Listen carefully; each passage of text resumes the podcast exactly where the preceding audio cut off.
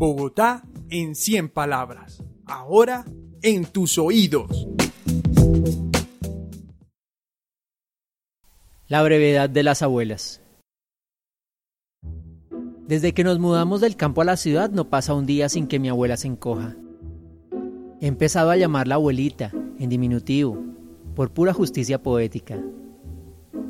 Calculo que en 30 años será el tamaño de la llama de una vela. Entonces la llevaré a todos lados en el estuche de mis gafas. En los días de lluvia la arrollaré en un bolsillo y en los días de sol la sentaré en mi hombro para que me cuente al oído. Una vez más, esa historia en la que paría a mi mamá en medio de la cocina. Juan Sebastián Urdaneta, 28 años, localidad de Chapinero.